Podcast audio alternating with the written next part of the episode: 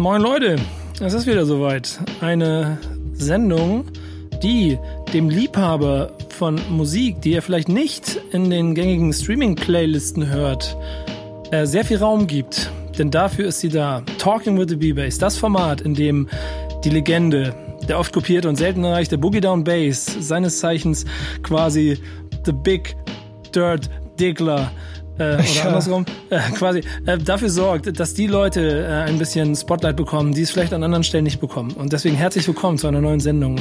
Ich hoffe, die äh, Leute, ich hoffe, die Leute glauben nicht, dass ich dich zwinge, solche Sachen zu sagen. Nee, aber es, es macht Spaß, so ein bisschen. Also ich, ich, ich versuche in bestimmten Bereichen dann auch ein bisschen die Superlative hochzuhängen. Und vor allen Dingen möchte ich ja auch damit, äh, so vielleicht der eine oder andere, der sich mal mit dir unterhalten hat oder vielleicht auch mal so eine Love and Hate gehört hat und denkt, was ist das für ein hängengebliebener Hater da, der da immer rumpöbelt, dem möchte ich ja quasi damit den Zahn ziehen, dass ich sage, nein, Nein, das ist ein Lieber dieser Hip-Hop-Kultur, äh, ein Liebender dieser Hip-Hop-Kultur, der dafür sorgt, dass Leute, die äh, ihr da draußen vielleicht gar nicht kennt und äh, genau wie ich dann auch mal ein Fettnäpfchen tretet, indem ihr Namen vielleicht falsch aussprecht oder sie gar nicht kennt, obwohl ihr vielleicht schon mal sie gehört habt oder was auch immer, hier auf Perlen stoßen könnt, die ihr sonst woanders vielleicht nicht hört.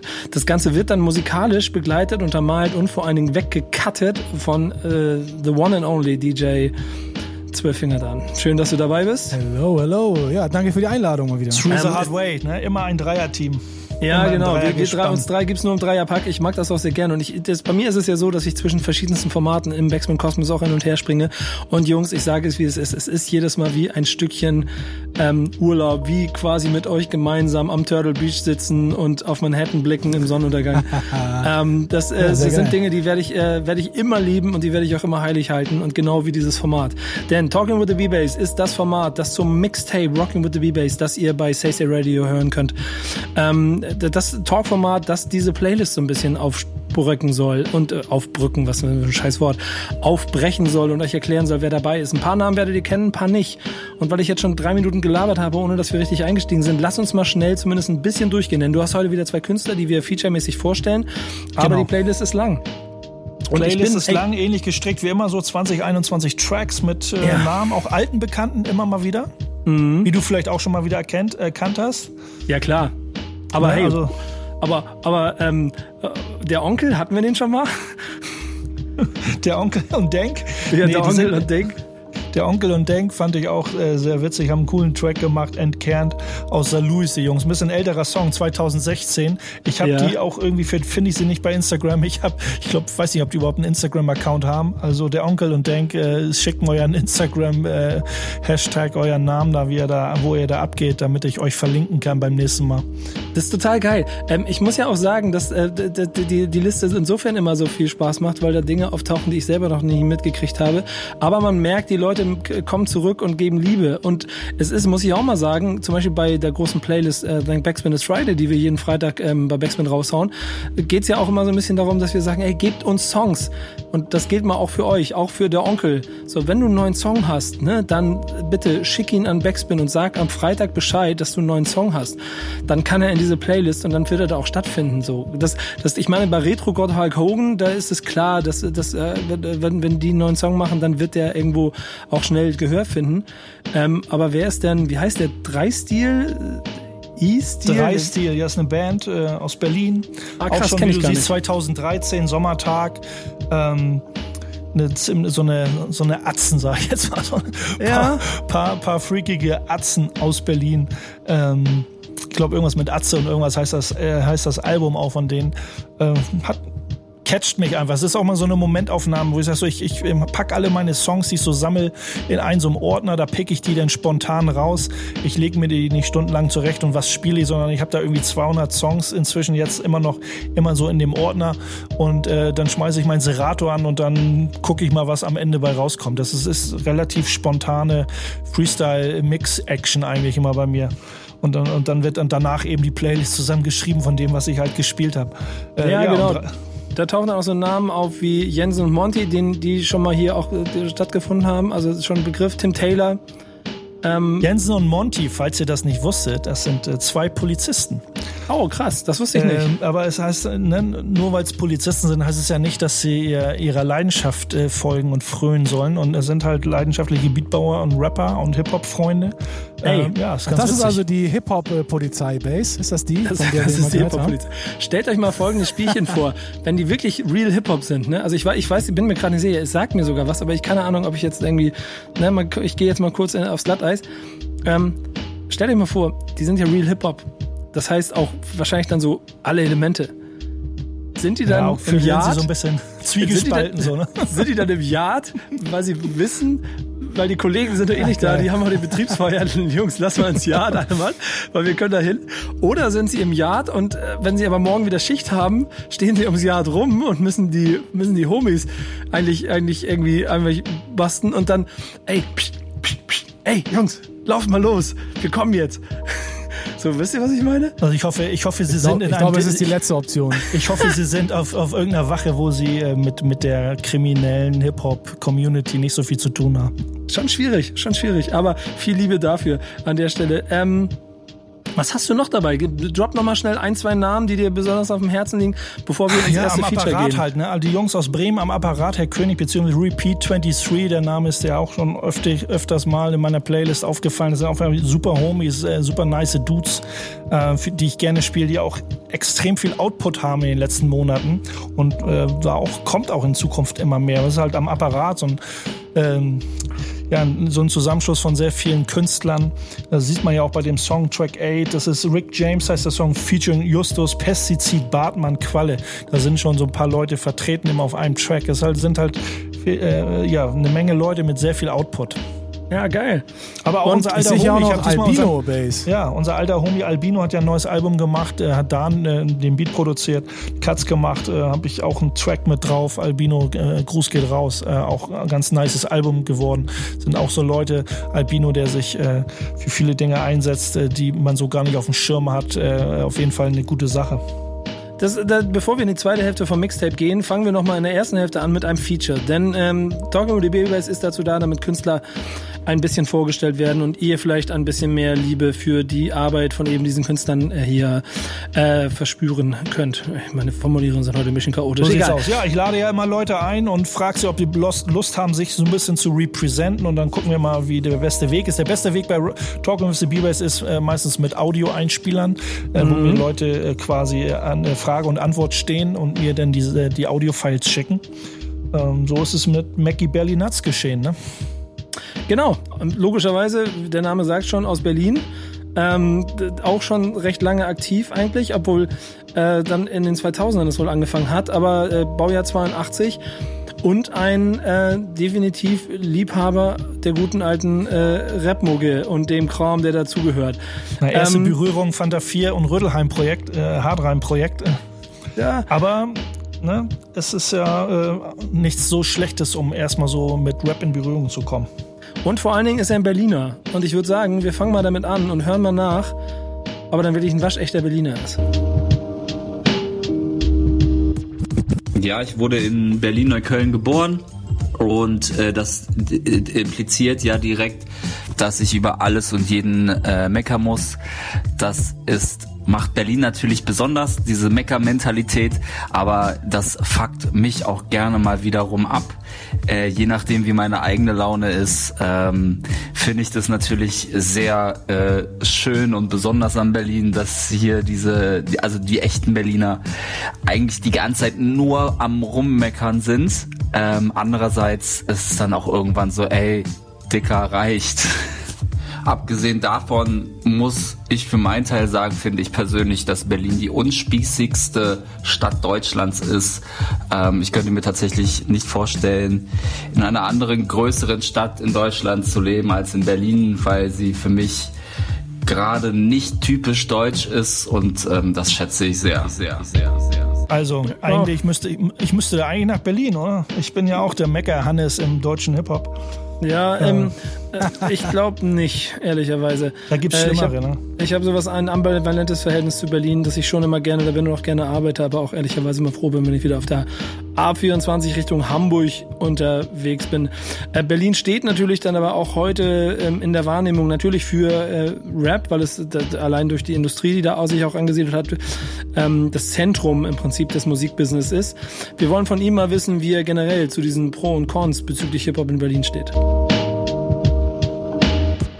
Serafinale hatte mal in einem Track gesagt, der Berlin hieß, Berliner sind vorne rum scheiße, aber hinten rum nett und das bringt es eigentlich ziemlich auf den Punkt nach außen hin sieht's ja immer so aus, als wäre Berlin die, die Stadt der Gangster-Rapper, die sich überhaupt gar nicht verstehen, aber hintenrum passiert eigentlich relativ viel Gutes und viele Leute connecten sich und ähm, es ist gar nicht so dramatisch, wie es nach außen hin immer wirkt. Vor ein paar Jahren gab's ja noch die Graffiti-Box-Jam, wo alles, was irgendwie in Berlin gerappt und gesprüht hat und getanzt hat und auch alle DJs am Start waren, was natürlich auch ein großes Potenzial zur Eskalation geboten hat, aber es ging eigentlich eigentlich immer meist gut aus und äh, von daher ist das ein großes Pro, was Berlin hat. Berliner kommen eigentlich miteinander immer gut klar, vor allen Dingen, wenn sie nicht in Berlin sind und dort aufeinandertreffen. Contra ist vielleicht wirkt vielleicht, dass es nicht ganz passt und irgendwie gegensätzlich, aber es gibt tatsächlich nicht so eine Szene in Berlin. Es ist mehr so, es gibt Bezirksszenen. Ja, wenn man das als Kontra sehen mag, finde ich jetzt gar nicht so schlimm. Was ich eher schade finde, ist, dass es keinen Raum mehr gibt für kleine Gigs, für kleine Künstler. Äh, von Gagen braucht man da gar nicht sprechen, die finden eh nicht statt.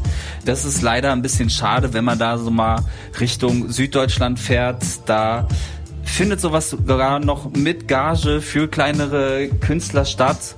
Ähm, das ist in Berlin nicht denkbar. Leider, leider, leider, leider. Ja, Berlin ist halt eine schwierige Stadt, das stimmt schon. Und von der Größe her wahrscheinlich auch einfach nicht so einfach, da so eine kleine lokale Szene zu schaffen, wie, weiß ich nicht, keine Ahnung, eher in Kassel oder so, wo vielleicht auch die Anzahl der Leute dann überschaubar ist. Ja, wo, wo die Leute sich auch quasi äh, automatisch über, über den Weg laufen. So in Berlin ist das halt dann schon ein bisschen, in, in, in, wie gesagt, in den Bezirken so abgesteckt. Ja, ist halt, ist halt äh, der Nachteil von so einer Großstadt. Ne? Ich sehe das in, in, in New York jetzt ähnlich sein als Beispiel, so, ne? wenn man jetzt über den Teich guckt, dass man sagt, so da findet viel in der Bronx statt und, und die in, in, in Brooklyn haben davon gar keine Ahnung und andersrum. So, ne? Mhm. Wenn man in Berlin sitzt, hat, wie er es schon beschrieben hat, natürlich auch Gangster-Rap eine ziemlich große Schippe draufgelegt und dafür gesorgt, dass Berlin in ganz Deutschland wahrgenommen wird. Jetzt müssen wir bei ihm mal ein bisschen abchecken, was dann eigentlich so seine Inspirationsquellen sind. Und also wofür steht er? Was ist sein textlicher Inhalt und ähm, was hört man, wenn man ihm zuhört? Ob jetzt alle Texte von mir ausschließlich True Stories aus meinem Umfeld sind, kann ich jetzt nicht hundertprozentig bestätigen. Es gibt ja so Situationen, die man sieht und die da man spinnt sich eine Geschichte darüber aus oder oder überlegt sich, wie diese Person vielleicht lebt und was sie macht. Ähm, das ist ja dann nicht direkt aus meinem Umfeld, sondern das, was ich gesehen habe und wo ich halt denke, wie die Personen sind. Was ich auf jeden Fall nicht mache, ist irgendwelche Geschichten über meine Person mir auszudenken oder über Personen aus meinem Umfeld, die ich wirklich kenne und zu sagen, ja, ich kenne den und den und der hat äh, das und das erlebt, das war richtig krass und der hat hier da Darmbruch gemacht und Darmbruch. Nee, so ist es nicht. Es ist nicht alles True Story, also 100% war. Es, ähm, wie gesagt, wie ich schon gesagt hatte, es ähm, sind Situationen, wo ich manchmal Geschichten in meinem Kopf entwickle, ähm, die es sicherlich auch so gibt. Sie sind ja nicht äh, irgendwie komplett an den Haaren herbeigezogen. Ja, nicht immer, nicht. Äh nicht immer true, aber auch nicht zu viel Fiktion. Aber so ist das, denke ich mal, bei jedem Rapper. Ne? Wenn man hat irgendwie so eine Idee und guckt so, wie schmückt man das aus, aber das ist ja auch völlig legitim, wenn man sagt, so, ich will da irgendwie ein cooles Storyboard draus bauen. Ähm, ich glaube, das kriegt er ganz gut hin, dass er da nicht zu, zu sehr an den Haaren herbeizieht.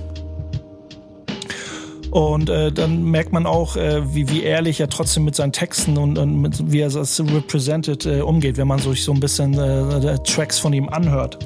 Ich habe ihn, hab ihn auch weiterhin gefragt, äh, woher seine Motivation nimmt. Dann fürs Texte schreiben ist auch mal ganz, ganz, ganz interessant. So, ne? Viele Leute fallen ja in so ein Loch und kommen nie wieder raus und wissen nicht, äh, wie sie, wie sie wieder einsteigen mit Texte schreiben und, und, und Themen und sowas.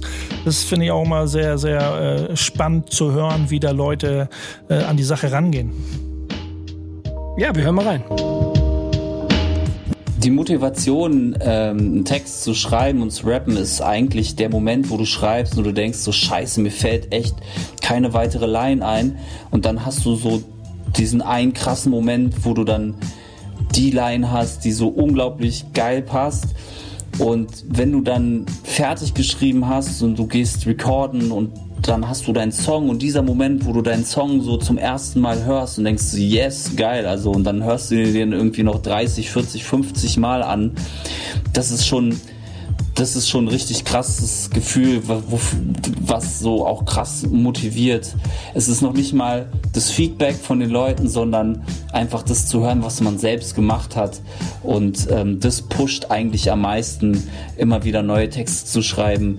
Und äh, dazu kommt noch, wenn ich dann irgendwelche Beats bekomme von, von Homies und ich die höre und denk so, boah, das ist jetzt immer wieder ein Brett und äh, mir dann schon vorstellen kann, wie ein Song darauf, äh, wie, wie das komplett dann am Ende klingen mag, das motiviert mich dann auch schon krass und krass und krass. Und krass. Es ist schön zu sehen und schön zu hören, wie er da so quasi in dem Texte schreiben so eine Liebe und eine Passion gefunden hat und hoffentlich auch mit sehr viel Gewissenhaftigkeit und äh, Engagement an die Sache rangeht dem. Da geht man halt so auf, so, ne? Man, man geht so auf und, und merkt an dieses, dieses Handwerk quasi, was man da betreibt und dieses Ergebnis, was man hat. Und dann äh, quasi, wo denn das Adrenalin, sag ich mal, reinschießt und sagt, geil, wenn ich das jetzt schon geschafft habe, dann, dann mache ich noch mehr und immer weiter, ne? Ja, und irgendwo hat das einen Anfang. Und den haben wir bisher noch gar nicht abgefragt. Deswegen wird es mal Zeit, dass wir mal so ein bisschen herausfinden, warum er eigentlich, äh, wie es äh, Base in der Frage so schön formuliert hat, warum wie er eigentlich auf den Hip-Hop-Zug aufgesprungen ist es gab bei mir nicht so diesen einen göttlichen Moment, wo ich gedacht habe, so, ey, Hip-Hop, das ist das Ding. Es ist irgendwie viel mehr, immer mehr in meinen Alltag reingekommen. Also es hat irgendwie damit angefangen, dass ein Freund von mir damals irgendwie meinte so, ey, lass mal freestylen. Ich so, hey, was ist denn das? So, und der meinte so, ja, meinte, ich habe hier so ein Beat und wir rappen jetzt drüber. Und dann haben wir das gemacht und das hat halt irgendwie richtig äh, Spaß gemacht. Und dann ähm, haben wir das halt voll oft gemacht. Und wir hatten irgendwie nur drei Instrumentals, auf die wir dann irgendwie alle zwei Tage uns getroffen haben und drei Stunden drauf gerappt haben. Und äh, das auf Tape aufgenommen haben sogar und ähm, das alles war so ein bisschen inspiriert. Es gab so eine Sendung früher auf Kiss FM, die hieß ähm, Die Eier des Tigers. Da haben halt Leute angerufen und haben gefreestylt und so sind wir da ein bisschen drauf gekommen. Und mit der Zeit hat sich das halt so ergeben, dass man dann immer mehr Leute kennengelernt haben, äh, kennengelernt hat, die auch ähm, die verschiedensten Elemente irgendwie ausgelebt haben von Hip Hop. Und du hast dann plötzlich so einen riesen Freundeskreis gehabt, wo halt alle irgendwie aktiv waren. Und das war irgendwie, das war sehr äh, besonders irgendwie, dass jeder hat irgendwas gemacht und ähm, es gab keine Competition wirklich, sondern es war alles sehr gemeinschaftlich und das war dann, das war dann irgendwie so, dass ich mich in dieser Szene sehr wohl gefühlt habe und äh, halt auch dabei geblieben bin. Geblieben bin, geblieben bin. Sag mal, Summer Base ist approved damit oder? Auf jeden Fall. Ich, äh, ich, Nico, hattest du, äh, ich, ich finde es ja witzig, dass, dass äh, man sich da irgendwie so rein, dass es sich so reingeschlichen hat. Ich glaube, das hat jeder anders erlebt. So, ich weiß nicht, ob es ein göttlicher Moment bei mir war. Es war schon irgendwie so ein, so ein so ein, so ein, äh, so ein, so ein Schlüsselmoment gab's, hat jeder da seine Schlüsselmomente. Oder, ähm, ob das nun mehr mit, äh, mit äh, Fresse direkt in die Fresse oder ob sich so reingeschlichen hat. Aber auf jeden Fall ein schöner, äh, schöner Hintergrund, äh, wie er da so reingefunden hat in die, in die Hip-Hop-Kultur. Ja, so oder so, ehrlicherweise. Denn also bei mir war es ein Tape, das ich in den, ich glaube Ende der 80er in die Hände gekriegt habe, das mich umgehauen hat. Ähm, bei ihm war es dann vielleicht auch der Wahnsinn, dass ein Kollege einfach sagt, hey, lass mal auf den Beat rappen und jetzt hier Das ist so ein bisschen auch diese Naivität, ne? Also ich finde es immer spannend, wenn, wenn, wenn man merkt, dass, dass vieles auf dieser klassischen Naivität beruht, so, ne? Wenn du sagst so, komm, lass mal rappen, äh, lass mal freestylen, äh, was ist denn das? So, ne? Mhm. Man, wir als alte Hasen denken so, boah, ey, das muss man doch wissen. Aber nein, wenn man damit noch nie in Berührung war, dann weiß man es halt nicht so, ne? Ähm, wir haben jetzt genug gequatscht, wir lassen mal ein bisschen Musik sprechen. Und die, die erste Frage, die ich euch dazu stellen würde, packt man eigentlich zu einem Backfisch, packt man da Remoulade oder Mayo? äh, auf, auf, auf jeden Fall hat man den Selfie-Stick dabei. ja, genau. Äh, Mario Mann und Backfish Boy, Selfie-Stick. Äh, kommen aus Münster, Song ist von 2020 und wir hören da jetzt ein bisschen rein und dann geht's hier gleich weiter bei Talking with the B-Bass. Ich hätte ihn übrigens Remoulademann genannt, aber das ist ein anderes Thema.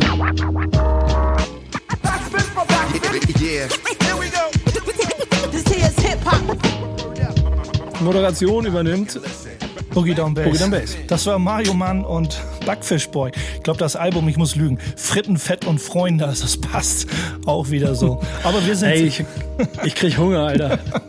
einmal, einmal Backfisch bitte. Ähm, ja, genau. Eine ich Portion Backfisch. Backfisch. Aber, Aber mit Remoulade, nicht mit Mayo. Wir sind zurück bei Mackie Burley Nuts, der sich bei uns oder in unserer Sendung, in meiner Sendung, represented. Und ähm, ich habe ihn gefragt, wie sehr ihn die Hip-Hop-Elemente allgemein catchen und wie sehr er da einen Bezug zu aufgebaut hat oder immer einen Bezug zu hat. Das ist ja auch immer sehr, sehr nützlich und sehr hilfreich für mich, so die Leute so ein bisschen äh, einzuschätzen. Ja, vor allen Dingen ehrlicherweise, wenn man, wenn man selber erst Anfang der 2000er und ähm, so ein bisschen so quasi sich als Startpunkt dafür nimmt, wird es jetzt umso spannender zu hören, was er dazu sagt. Hip-Hop inspiriert mich und catcht mich eigentlich täglich. Ich halte immer Ausschau nach neuen Graffitis und nach neuen Tags. Ich finde DJing unglaublich spannend. Ähm, einer meiner guten Homies, DJ Robert Smith, ist ja DMC-Champ und der hält mich da auch immer auf dem Laufenden und er zeigt mir auch immer wieder neue Cuts. Das begeistert mich unglaublich. Ähm, was ich auch sehr äh, spannend finde, ist so ähm, Producing und Sample-Stiggen das ist auch ein Themengebiet, was ich sehr spannend finde. Wo ich eher wenig Berührungspunkte habe, ist Breakdancen. Wenn es stattfindet, finde ich es toll, aber da habe ich echt wenig Ahnung von, ja und klar, Rappen, ähm, MCing finde ich, finde ich spannend, äh, gute Lyrics finde ich spannend, gute Freestyle-MCs finde ich sehr spannend, ähm, wo ich mir manchmal wünsche, ich hätte die gleichen Skills wie der ein oder andere bekannte Freestyle-Rapper. Ähm, ja, ich bin da auf jeden Fall sehr äh, involviert in dieser in diesem ganzen großen Kosmos. Ja, also es ist schön zu sehen und schön zu hören, dass er auch offensichtlich das gleiche Blut in sich hat, was äh, unser Chefredakteur hier hat. Geht ja auch eine Menge ähm, ab. Ne? Geht ja auch eine Menge ab in Berlin. Ja, ich genau. Also auch, äh, auch unter dem Radar für die Stadt, denke ich mal, da wird es schon einiges geben. So. Auch wenn viele meckern, ja, in so einer großen Stadt müsste wesentlich mehr abgehen, aber ich glaube, es ist schon eine Menge los. Äh, die, eine der entscheidenden Fragen, um, um hier noch ein bisschen den, den äh, Boogie Down Bass das Boogie Down Bass Improvement durchzuspielen, ist ja die Frage, ob das wie eine Jacke abgelegt werden kann oder ob er Hip-Hop durch und durch ist. Äh, und jetzt kommt es drauf an, äh, Mackie, wenn du das jetzt hörst, das ist, das ist der Moment, an dem du jetzt dir das offizielle Boogie Down Bass Gütesiegel erarbeiten kannst. Auf jeden also Fall. Wir hören, wir hören genau zu. Hip-Hop ist ein fester Bestandteil meines Lebens und äh, da bin ich auch froh drum, dass ich tatsächlich täglich mich mit Hip-Hop auch beruflich befassen kann. Ähm, das sehe ich schon als Privileg und ähm, vielleicht habe ich da auch ein bisschen Glück gehabt. Ähm, es hat jetzt nichts mit meiner Musik zu tun, aber ich beschäftige mich beruflich auch noch mit Musik zum Glück. Ähm, ob ich es ablegen kann wie eine Jacke, weiß ich nicht. Ich muss es ja glücklicherweise nicht. Ich könnte mir vorstellen, dass ich, wenn ich jetzt, keine Ahnung, wenn ich irgendeinen Termin bei der Bank hätte oder sowas und irgendwas brauche, da kann ich äh, mich, ich sag mal so, verkleiden und das mal auch ablegen. Aber wie gesagt, ich muss nicht, ich kann das leben, äh, wie ich bin und ähm, das ist halt cool. Ey, wisst ihr, was daran lustig ist, was er gesagt hat? Also, das, das war sich selber nicht so wichtig, aber ablegen kann. Ähm, ich, ich ziehe gerade knallhart durch, dass ich äh, dank dessen, was ich mir in, über die Jahre vielleicht auch aufgebaut habe, äh, nur noch in Jogginghose unterwegs bin. und ich war original. Ähm, ich ich habe ich hab, ich hab wegen einer Firmengründung und, und, und, und einem Bankwechsel und so hatte ich, hatte ich einen Termin bei der Bank, Erstgespräch. Und da habe ich meine habe ich meine Geschichte quasi erzählt und so und ich bin halt original im Trainingsanzug da aufgelaufen und hatte halt auch original gedacht, nee, Dicker, warum soll ich jetzt anfangen hier einen auf einen auf zu machen? Nee. Und es war das Beste, was ich machen konnte, weil es war, äh, war 100 Prozent das Gespräch. Ja, aber warum, so, warum, soll man, also bestimmte Sachen, wenn man sich selbst represented und sich selbst treu bleibt, warum muss man irgendwie sich, sich verstellen müssen? So, ne? Ich habe auch mal, wenn ich, wenn ich eingeladen bin über die Jahre mal zu einer Hochzeit oder so, dann wissen die Leute immer so, okay, Bass kommt nicht im Anzug. So, ne? Er kommt in Tube Socks. Aber warte, Base, du hast dir einmal einen Anzug von genau, mir gegeben. einmal, aber so? da hatte ich dann irgendwie komischen bunten Sneaker an oder so. Das war auch ah, ich, find, ja, ich, ich finde schon. Weil oder bei der, bei der Hochzeit von meinem Bruder, da habe ich gesagt, ich komme auch im Anzug und da hatte ich so einen silber glänzenden Jeansanzug an. Das war dann auch äh, sehr, ja. Aber, aber da, da, muss, da muss ich so ein bisschen eingrätschen, weil ich finde, da geht es schon darum, dass es nicht der eigene Event ist, sondern der von dritten Personen. Und da muss man immer ein bisschen Respekt davor haben, wie die sich quasi ihre Party wünschen. Wenn es kein Problem ist, dass äh, äh, äh, Boogie Down Bass in einem silberfarbenen Jeans One, One Piece nee, Overall One Piece fast nicht. mit, mit äh, Neonschuhen da auftaucht, go for it. Äh, wenn es deine eigene ähm, äh, expressionistische Ader ist, die dazu führt, dass du sagst, nein, ich muss jetzt mit Faunfedern im Haar hier durch die Gegend laufen. Ähm, und mir egal, was die anderen denken, dann ist es ein bisschen egoistisch. Und nicht ja, aber auf jeden Fall schön zu hören, dass äh, Mackie sagt so, ich, ich lebe das Ding, ich, ich, äh, das ist halt mein, meine, meine Kultur. Ich muss mich nicht verstellen irgendwie und wenn es irgendwo doch sein muss, dann, dann geht man den Schritt. Ne? Dann geht man den Schritt und äh, guckt, dass man gesellschaftskonform ist und äh, legt dann irgendwie den Hip-Hop abends, irgendwie macht die Tür zu 18 Uhr zu Hause, ich lege jetzt den Hip-Hop beiseite. Ähm, das das ähm, ist ja bei ihm zum Glück nicht so. Wie es vielleicht bei dem einen oder anderen so ist, weil sie, weil sie das wirklich nur als Geschäftsmodell sehen. Ähm, er ist Rapper. Damit äh, ist ja auch die Frage, ob er vielleicht die Begrifflichkeiten zwischen Rapper und MC ihm bewusst sind und ob er sich der Verantwortung dessen bewusst ist, was er da macht. Und da, wir, setzen gleich die nächste Frage noch mit dran, inwiefern er äh, altersbedingt irgendwann fast 30 ist und damit zu alt für Hip-Hop oder auch nicht. Wir finden es jetzt raus. Rap ist für mich Sprachrohr, Anti-Haltung und Entertainment. Da macht es natürlich der Mix aus. Ähm, guten Verhältnis, finde ich, hat man einen, einen guten Track ähm, nur Ego-Trip, weiß ich nicht, ist dann auch irgendwann langweilig, kann mal auf einem Track, auf Tracklänge lustig sein, aber irgendwann mh, hm, kommt da, ist, da fehlt da auch die Substanz. Ob jetzt ein MC ein Rapper mit Verantwortung ist, kann ich nicht sagen. Was ist ein, ein Rapper ohne Verantwortung ist dann kein MC? Schwierig zu sagen. Ähm, ich persönlich für meinen Teil sehe schon da eine Verantwortung drinne dem gesprochenen Wort gegenüber dem Hörer. Ähm, ist es halt heutzutage surreal zu denken, dass äh, Teenager deine Songs äh, nicht äh, hören können und man das halt nur auf den Start schiebt und die Eltern und man sagt, ja, aber die sollen sich darum kümmern, dass die das nicht hören. Das ist so ein bisschen so eine Befreiung von der Verantwortung, weil man da selbst keinen Bock drauf hat. Das finde ich tatsächlich selbst ein bisschen schwach da kann man, auch wenn man das in den Tracks so machen mag, kann man dann, es gibt ja heutzutage alle möglichen Wege über Social Media dann zu sagen, den, den, den Kids da draußen zu sagen, so, ey, das war alles nur Entertainment, nimmt es nicht alles für bare Münze, was ich sage. Passiert ja wohl dann auch nicht. Von daher finde ich schon, äh, man hat eine Verantwortung, äh, wie die jeder wahrnimmt. Äh, ja, wer bin ich, um zu sagen, dass es jeder tun sollte? Ich versuche es für meinen Teil zu wahren äh, im Sinne der Kids. Ich bringe nichts für einen Index. Ja, wichtig. Kids, das ist unsere Zukunft. Äh, deswegen sollten Rapper äh, die Verantwortung nicht von sich schieben und auf den Start schieben. Aber Mackie, eine Frage. Bist du zu alt für Hip-Hop oder Rap? Nein. Klar. Sehr schön. Und aussagekräftig. Hey, erstmal Shoutout an, an Dan, genau dafür, weil eigentlich hatte ich die Frage ja schon mit in die andere mit rein moderiert, damit wir das irgendwie hinkriegen. Aber allein für den Effekt, den ihr beiden jetzt hier aufgebaut habt, äh, viel Liebe. Ähm, das war sehr großartig. Ich möchte ein bisschen noch durch die, durch das, ähm, durch, durch die letzten Fragen von ihm durchgehen, damit wir auch nicht so viel Zeit verlieren und auch dem zweiten Gast noch ein bisschen Raum geben. Deswegen, ähm, zu den Raps gehören Beats und jetzt geht's darum, wie er sie pickt.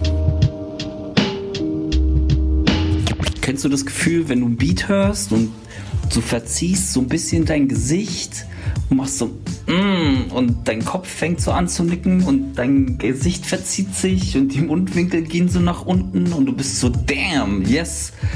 Das ist ein krasser Beat. So, danach pick ich meine Beats und ich habe jetzt nicht so Kriterien, so, er muss das und das haben oder äh, bloß keine 808 und bitte keine Synthes. Nee, es muss dieses Gefühl sein, dass du, du hörst den Beat und denkst so, yes, also das grooved und du bist so automatisch am Mitgrooven. Dann ist es für mich ein cooler Beat, für, für mich ein cooler Beat und danach pick ich die einfach. Mehr Kriterien habe ich da überhaupt nicht. Ich glaube, das kennt jeder. Ne? Das kennt jeder, dass er, dass er irgendwie was hört, ein Rap hört oder ein Beat hört und also, irgendwie so die Gestik im Gesicht, die sagt eine Menge aus. Ähm, ob, es, ob es einem gefällt oder nicht, egal in welcher Situation. Ob das nun äh, Klamotten sind, ob das Autos sind, ob das Beats sind, ob das Rap sind. So, ne? Es muss halt so ein bestimmtes Gefühl da sein. Und er ist ja ein klassischer Boom-Bap-Dude, sonst wäre Mackie nicht bei uns in der Sendung oder in meiner Sendung. Ja. Aber ich habe ihn auch gefragt, was so Trap, Autotune, so die ganzen, äh, die ganzen Mainstream-Kram, die ganze zeitgeistige Sache, ob das was für ihn wäre oder was in seinen Augen dagegen spricht, das zu machen. Freut euch. Ich könnte mir jetzt nicht vorstellen, auf einem Trap-Beat zu rappen und dann in der Hook irgendwie Autotunes zu nutzen. Es ist einfach nicht mein Stil, ich höre es einfach nicht gerne. Was jetzt aber nicht bedeutet, dass die Leute, die diese Musik machen, dass ich die jetzt scheiße finde. Es soll halt einfach jeder machen, was er mag, worauf er gerade Bock hat, ähm, was er selbst gern hört. Ich fange jetzt ja auch nicht an, irgendwie Schlagermucke zu machen, nur weil sich das gut verkauft. Ähm, von daher bleibe ich eher bei meinem Sound, den ich mag und lass die Leute, die die Trap machen, einfach Trap machen und ich mache meinen Boom Bap Sound fertig aus. Es gibt ja da draußen genug Leute, die diesen Sound ja auch feiern und äh, die wollen ja auch neuen Stuff hören. Fertig aus. Ähm, schönen Dank äh, für die ganzen Ausführungen. Hat sehr viel Spaß gemacht, auch zuzuhören. Vor allem habt ihr jetzt ein klein bisschen mehr Eindruck davon, wer er ist. Und äh, am Ende, fertig aus, muss die Mucke sprechen. Und deshalb, fertig aus, äh, muss Dan jetzt loslegen und fertig aus den Song spielen. Ähm, Blockmärchen. Genau, von, 20, von 2020. Ich freue mich drauf. Und dann geht's hier gleich weiter mit der zweiten Hälfte von Talking with the B-Bass. Der Typ da mit der Kappe. Also der andere. Der noch der andere. Bis gleich.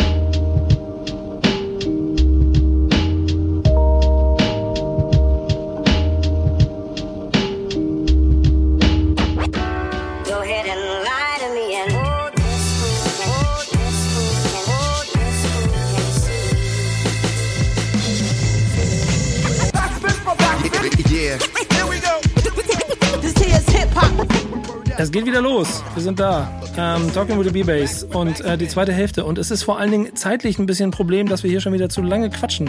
Echt, es ist leider das Schöne an diesem Format, dass wir zu viel quatschen und ich dann immer Sorge habe, dass wir die Zeit verlieren. Lass uns mal bitte die Playlist in der zweiten Hälfte nochmal kurz durchgehen. Mir fällt natürlich auf, ein Name, über den ich mich sehr freue. Oh no, ist wieder Auf Deutsch.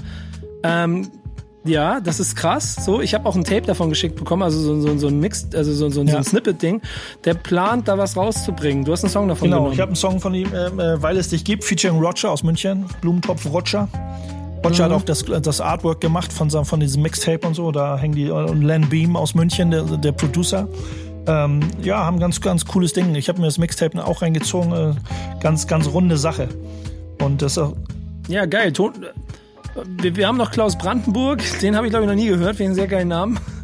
Ich habe letztens, ich habe, ich habe schon ein bisschen mit ihm geschrieben. Es tut mir leid, Klaus. Äh, er hat mir geschrieben, zu welcher alten Oldschool-Formation aus München er gehörte, wo in welchen, wo er mit, es war gar nicht so unbekannt. Ähm, ja, ich, ich, dann entschuldige ich mich jetzt wieder für Unwissenheit an dieser Stelle. Schöne Grüße. Ähm, aber wen hast du noch? Gib, gib mir noch mal kurz ein bisschen einen Kurzüberblick, wer dabei gewesen ist, bevor wir dann ja, zum zweiten Zech, Gast kommen. auf jeden Fall aus Münster, äh, äh, aus, aus Bremen, Entschuldigung. Auch ähm, das ist ein Album über über ähm, Kommune 2, so ein Independent Label.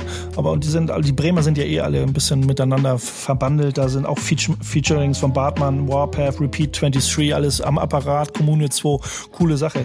Ähm, Bremen hält die Fahne hoch, nicht nur wie, äh, wie für Nico Bremen Fußball äh, äh, kein rotes Tuch ist, sondern ein grünes Tuch, ähm, ist der Rap genau. in Bremen auch ganz oben, ganz oben, was den Underground angeht. Perfekt. Das alleine ist auch schon ein Grund, äh, warum ich sehr viel Liebe dafür habe, ähm, äh, was, dass da was passiert und damit auch Bremen äh, auf der Karte ist, wie ich es persönlich sehr gerne mag. Von Bremen geht's mit der Autobahn A1, dann sind wir weiter Richtung Richtig. Münster.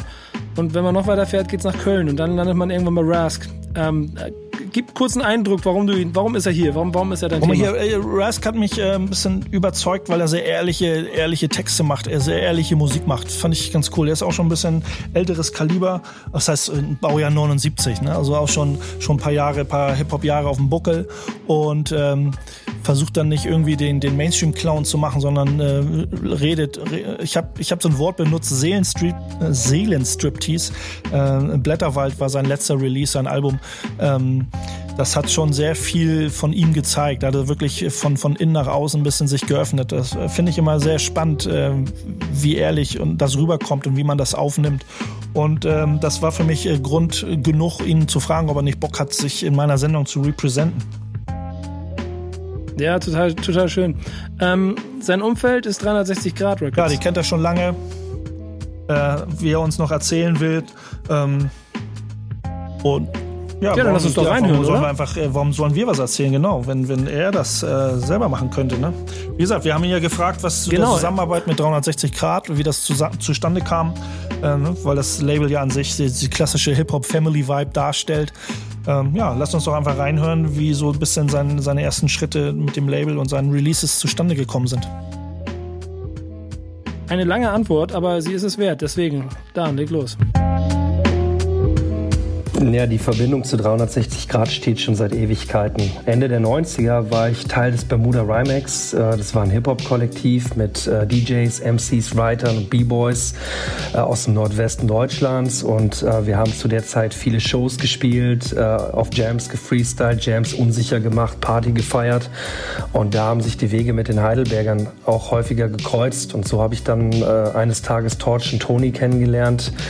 Und äh, über die Jahrzehnte ist die Verbindung nach Heidelberg immer stärker gewachsen, ähm, weil da ja auch, äh, auch in, in, ich sag mal, dunklen Hip-Hop-Zeiten dieser äh, ursprüngliche familiäre Hip-Hop-Vibe äh, weiter kultiviert wurde. Und so bin ich dann auch regelmäßig nach Heidelberg zu den ganzen Jams gefahren, die Torch organisiert hat, äh, weil es auch immer so Familientreffen waren, wo Leute aus ganz Deutschland zusammengekommen sind äh, und Hip-Hop zelebriert haben. Und ähm, ja, so war eigentlich die Verbindung und ähm, ganz wichtiger äh, Anknüpfungspunkt auf jeden Fall die 360 Grad DJ Step und Soundtracks. Shoutouts an die Jungs, ähm, äh, die wie ich auch lange Zeit in Köln waren und ähm, wir dort viel abgehangen haben, zusammen Musik geschraubt haben und Sachen vorgespielt haben. Äh, und so ist das Ganze dann passiert, als ich dann musikalisch wieder etwas aktiver wurde ähm, und äh, dann 2018 mit meiner Morgen Morgenthau 7 Inch äh, an den Start gehen wollte, habe ich Torch einfach mal darauf angesprochen, ihn gefragt, ob er sich vorstellen könnte, dass man das ganze Ding zusammen rausbringt. Und äh, ja, da, er hat ja gesagt, hat das, fand das Ding cool und äh, ja, so sind wir dann gestartet und äh, haben jetzt äh, mit Blätterwald nachgelegt. Ja, so einfach ist das. Torch wird einfach gefragt, wir kennen uns schon lange, hast du Bock, mein Ding zu releasen und 360 Grad sagt ja. Aber. Real Recognize Real so heißt das. Aus. Aber es geht noch ein bisschen um harter Kern, um die kleine Community. Hat uns noch ein bisschen was zu sagen. Ich denke mal, Dan, äh, wir quatschen gar nicht lang und Dan haut direkt den nächsten rein. Yep. Und ja, wichtig dazu zu ergänzen vielleicht noch, ähm, ja, auch wenn Hip-Hop in Deutschland mittlerweile eine riesige Industrie geworden ist, in der es hauptsächlich um Umsatz geht, gibt es ähm, immer noch so einen harten Kern, äh, äh, der, der sich diesem ursprünglichen Hip-Hop-Spirit noch äh, äh, verpflichtet fühlt. Und äh, ja, man kennt sich in den Kreisen. Das ist äh, tatsächlich so, die Leute sind auch durch, durch Facebook und Instagram und was weiß ich, äh, alle über drei Ecken miteinander verbunden. Und äh, es ist dann doch äh, ein relativ kleiner Zirkel, wo man äh, gerade weil man einen ähnlichen Vibe äh, hat oder eine ähnliche Schiene fährt, äh, sich schon auch kennt. Nico, du hast es schon gesagt, real, recognize, real. So, ich denke mal, es, ähm, die kleinen Szenen und die, der, der harte Kern ist ja nicht gerade so klein, es ist schon eine Menge, aber schon äh, städtebezogen.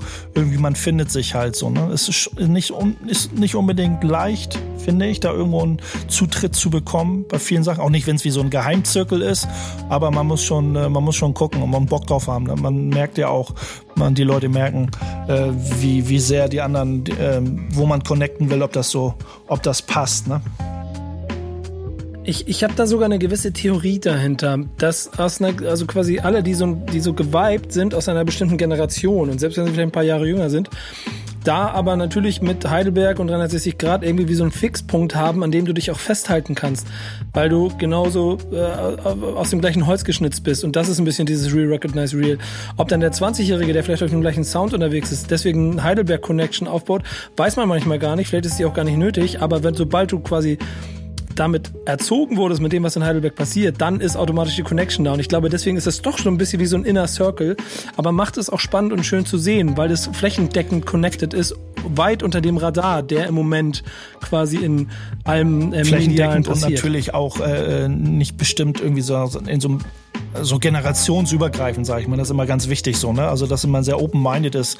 Man sagt ja nicht, dass die alten Hasen sagen, ey, an uns kommt keiner ran, bla bla bla. Aber grad, das ist ja gerade das Spannende, wenn man merkt, da sind 17, 18, 19-Jährige, die sagen, ey, geil, ich, ich, ich spüre diesen Vibe, so wie wir ja auch mit 16, 15, 16, 17 diesen Vibe gespürt haben und, und, und, und, und versucht haben, mit den Älteren zu connecten, so, ne?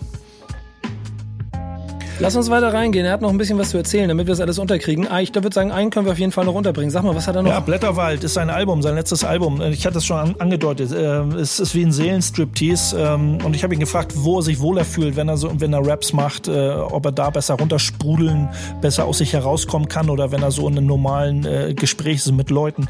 Auch immer sehr spannend, ob, ob äh, Leute Rap dazu benutzen, besser aus sich herauszukommen. Da hören wir jetzt rein, ja. Wir hören rein. Ja, da hast du schon recht. Blätterwald ist definitiv ein kleiner Seelenstriptease. Äh, was deine Frage angeht, äh, wo es sich für mich besser anfühlt, äh, meine Message rauszuhauen, da mache ich ehrlich gesagt gar keinen Unterschied. Ich bin ein offener Mensch, der sich meistens gut ausdrücken kann.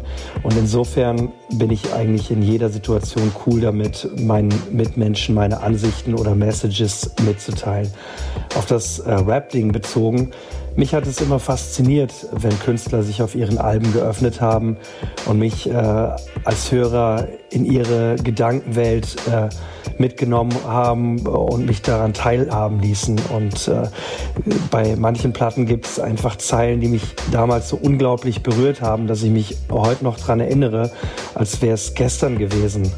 Und auch äh, wenn das äh, Format Album heutzutage nicht mehr den Stellenwert genießt wie damals, äh, für mich war es seit frühester Jugend mein Traum, etwas auf Vinyl zu veröffentlichen, was dadurch auch dauerhaft Bestand hat und äh, damit äh, meine Geschichte äh, beziehungsweise meine Gedankenwelt für die Nachwelt zu erhalten. Das war ein ganz großer Traum.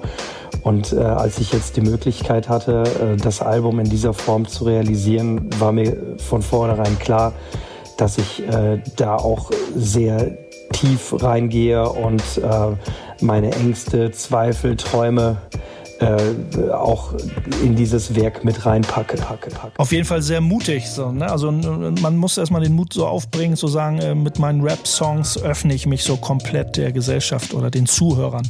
Äh, schafft nicht oder kann nicht jeder. Ja, macht am Ende dann aber auch so den Künstler aus dahinter, finde ich. Und ich muss auch sagen, bisher, wenn ich zuhöre, kriege ich schon Bock, ähm, mir die Sachen noch mal ein bisschen mehr anzuhören. So, vielleicht liegt es auch ein bisschen an der Generation, der gleichen Generation und so, aber äh, tauchen wir noch mal ein bisschen ein. Was hat er noch zu ja, erzählen? was ich aber noch sagen wollte, wir hören ja die ganze Zeit auch im, im, im, im Hintergrund ein paar Instrumentals. Ja. Ne? Das oh. äh, gerät immer so, Instrumentals äh, geraten immer so in Vergessenheit. Aber ihr hört äh, Jonas und Sascha, aka Birdie Sun Jazz, Hängeloop Bars aus Karlsruhe, die Hängeloop Bars EP läuft im Hintergrund mit ein paar Songs, Instrumentals vertreten. Gruß geht raus nach Karlsruhe. Aber wir machen weiter mit Rask.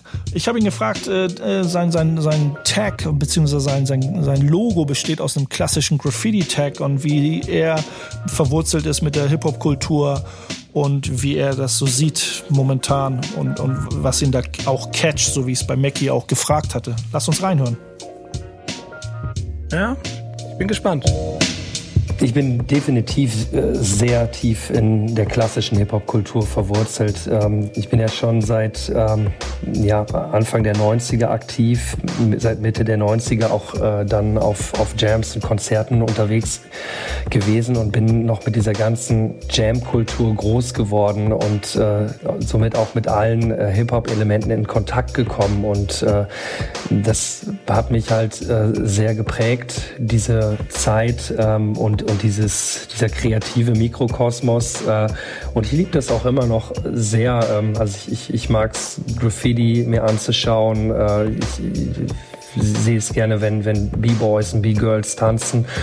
Und äh, ich finde es auch sehr schade, dass äh, dieser Zusammenhalt äh, über die Jahre immer weiter auseinandergedriftet ist und heute nur noch in äh, kleinen Nischen stattfindet, zum Beispiel bei den 360 Grad Jams in Heidelberg, ähm, die dort jedes Jahr von Torch äh, organisiert werden. Auch wenn ich jetzt selbst nie äh, der große Writer war und äh, irgendwie äh, gebombt habe, fand ich das äh, schon immer sehr cool und äh, war früher auch eine, eine ganze Weile viel mit Writern unterwegs äh, und natürlich äh, hat mich das äh, geprägt, äh, weil das der Background ist, aus dem ich komme und, äh, und deswegen repräsentiere ich auch heutzutage äh, noch diese klassischen Hip-Hop-Elemente. Es ist immer schön zu hören, dass, dass auch da die klassischen Hip-Hop-Elemente immer noch hochgehalten werden. Es ist auch die Brücke, warum ich verstehe, dass äh, die Jungs, die so wichtig sind, ähm, Bass.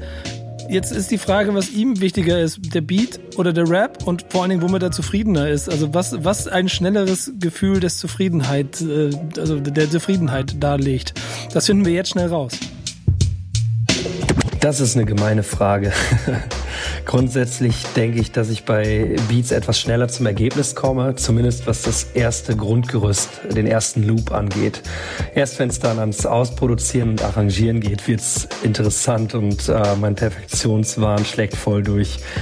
Ähm, ja, das äußert sich bei mir dann durch äh, ständiges Austauschen von Drum Sounds ähm, oder äh, Optimieren von Hi-Hat-Patterns äh, stundenlang, äh, so ganz nach dem Motto, ähm, in der Bridge nach dem dritten Refrain muss die fünfte Hi-Hat doch nur mit halber Schlagstärke kommen oder auch nicht. Das ist dann so ein äh, ewiges Vor und Zurück und manchmal fällt es dann doch schwer, den richtigen Zeitpunkt zum Absprung zu finden. Und äh, beim Texten ist es ganz ähnlich. Ähm, hier bin ich teils noch verkopfter unterwegs. Ähm, auf Blätterwald habe ich äh, bei mehreren Songs wirklich extrem viel umgeschrieben, ähm, weil ich die ursprünglichen Zeilen nicht mehr äh, passend äh, zum restlichen Standard des Albums fand. Und da gibt es ein paar Songs, wo wirklich nur wenige Zeilen aus der äh, ersten Version noch im finalen Stück äh, enthalten sind. Andere Songs wiederum äh, sind nahezu unverändert äh, aufs Album gekommen. Das Wichtigste man verrennt sich nicht in seinem eigenen Perfektionswahn, sage ich immer. ja. Das ist ein hartes, hartes Problem mit Sicherheit, ne? Aber naja. Aber ich habe ihn noch gefragt, sein, sein Rezept, sein persönliches Rezept gegen Spannend. den Stress, beziehungsweise auch, äh, wie ich so gerne mal frage bei den Leuten, was stresst ihn, was stresst ihn heutzutage so, was, was fuckt ihn ab? Äh, auch mal sehr interessant, da verschiedene Meinungen mal zu hören. Ja, ja, kann ich mir vorstellen, Base. Und mal sehen, was er sagt. Ja, es, es gibt eigentlich äh, ziemlich viel, was mich in Bezug auf Hip-Hop stresst. Ähm, auch wenn ich Hip-Hop immer wieder als Flucht nehme, um aus dem Alltag mich rauszuziehen. Aber ja, Hip-Hop ist groß geworden und äh, da gibt es schon einiges, was mich stört und nervt. Das ist einmal eine, eine Szene, die sich selbst limitiert, Möglichkeiten für Kreativität, äh, für ähm, äh, positive Beeinflussung von Menschen nicht nutzt. Äh, was mich extrem stresst, ist ähm, unter diesem Dach Hip-Hop mit Leuten in einen Topf geworfen zu werden, mit denen mich im Grunde genommen nichts mehr verbindet. Das, außer vielleicht der Name Hip-Hop und dass es mal gemeinsame Roots hatte. Aber ich will eigentlich nichts zu tun haben mit 40-jährigen äh, Männern, die sich benehmen wie 15-jährige Teenager, um vor ihren 12-jährigen Fans den Larry zu markieren. Das ist äh, lächerlich und zeugt äh, äh, für, für mich eigentlich äh, von Hängengebliebenheit und ähm, ja, muss ich nichts mit zu tun haben. Und äh, was mich auch stresst, ist eine gewisse Mutlosigkeit in Bezug auf Themen und Inhalte, egal ob jetzt bei Boom Bap oder Trap oder was auch immer. Ständig werden nur dieselben Formeln und Phrasen wiederholt und Künstler nutzen einfach nicht das Potenzial, eine eigene Identität, eine eigene Sprache, äh, eine eigene Story zu entwickeln. Und das langweilt mich extrem, weil ich es gefühlt schon alles zehnmal in geiler gehört habe.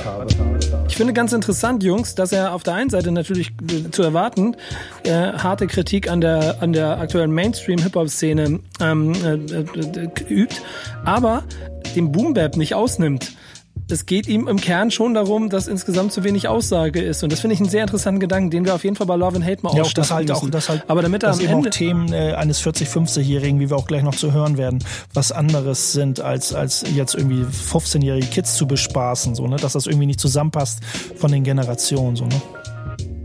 Ja, genau das. Aber wie gesagt, das ist ein großes Thema. Das, das wird jetzt zu viel. Ich möchte jetzt aber, damit wir auch noch eine Minute Musik spielen können, jetzt am Ende nochmal schnell den letzten Part von ihm hören, denn er hat noch mehr zu sagen. Und da hören wir jetzt rein.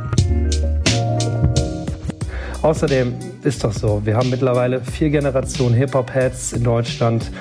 Äh, von, sagen wir mal, 10 bis 60 äh, aufwärts. Und trotzdem gilt Hip-Hop äh, hier immer noch als Jugendkultur. Und äh, mich würde es auf jeden Fall freuen, wenn äh, die Themen und Inhalte auch entsprechend mit der Kultur und ähm, mit den Leuten weiter wachsen.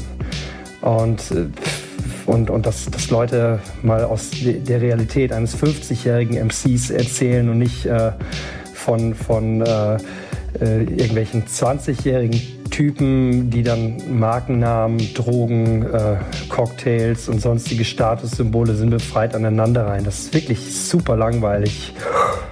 Nervt. Ähm, ja, und äh, ein Punkt, der mich auch noch extrem stresst, ist äh, die fehlende Fähigkeit der Hip-Hop-Szene, beziehungsweise Teilen davon, sich mit eigenen Problemen, Unzulänglichkeiten auseinanderzusetzen. Stichwort Frauenfeindlichkeit, Stichwort Homophobie, Stichwort Antisemitismus. Solche Kritik kommt dann meist von außen. Äh, aber statt dass dann mal jemand sagt, ja, stimmt ja, das ist doch scheiße und mit dem Finger auf so einen Mist zeigt und sagt, hey, auf sowas haben wir keinen Bock, das ist nicht Teil von Hip-Hop, findet dann äh, immer diese reflexhafte Abwehrhaltung statt äh, auch wenn eigentlich eine kritische Szene, interne Auseinandersetzung viel angebrachter wäre. Und diese Wagenburg-Mentalität nervt mich extrem. Ich nehme da ich nehme am meisten raus, dass äh, diese Außen, Außendarstellung oder diese, diese Außenwirkung für Hip-Hop, so dieses Jugendkultur, das hat mich auch schon immer gestört. Umso älter ich wurde, dachte ich so, ey, das ist nicht nur was für Jugendliche, ne? Das ist, äh, und man wird immer als älterer Hip-Hopper wird man immer belächelt, öh, bist du nicht mal endlich zu alt dafür? Und da hat das richtig auf den Punkt gebracht. Hip-Hop ist äh, äh, grenzenüberschreitend, altersüberschreitend, aber wir müssen uns dann eben auch themenmäßig anpassen, ne? Ja, ja, ich muss, ich muss Base ab, ab hier schnell bremsen, sonst, sonst muss mir eine extra Stunde einlegen und genau darüber reden. ähm, aber ja, da war sehr viel spannende Sachen drin und ich glaube, das ist, ist nur ein Grund mehr, ihm mal zuzuhören. Also gebt Brask ein bisschen mehr Ohr, hört euch das Album an. Ich glaube, da ist sehr viel Spannendes drin. Und wer jetzt noch nicht überzeugt ist, der hat jetzt noch die letzten 20 Sekunden Zeit, noch einmal ganz kurz reinzuhören in der Radiosendung. Mein Name ist Rask, ist der Song, den wir hören. Ähm, und dann gibt es bald wieder ein neues Format, Talking with the B-Bass und Love and Hate. Das werdet ihr alles Let's mitkriegen. go. Danke ihr beiden, dass ihr wieder dabei gewesen seid. Danke euch, dass ihr danke zugehört auch. habt. Danke Rask, ähm, danke Mackie und bis bald. Und jetzt noch schnell einmal Rask. Ciao. Ciao, ciao. Verehrte Damen und Herren, mein Name ist Rask, will heute den Saal nicht leeren. Ich starte mit Rask. Rask, Rask, Rask.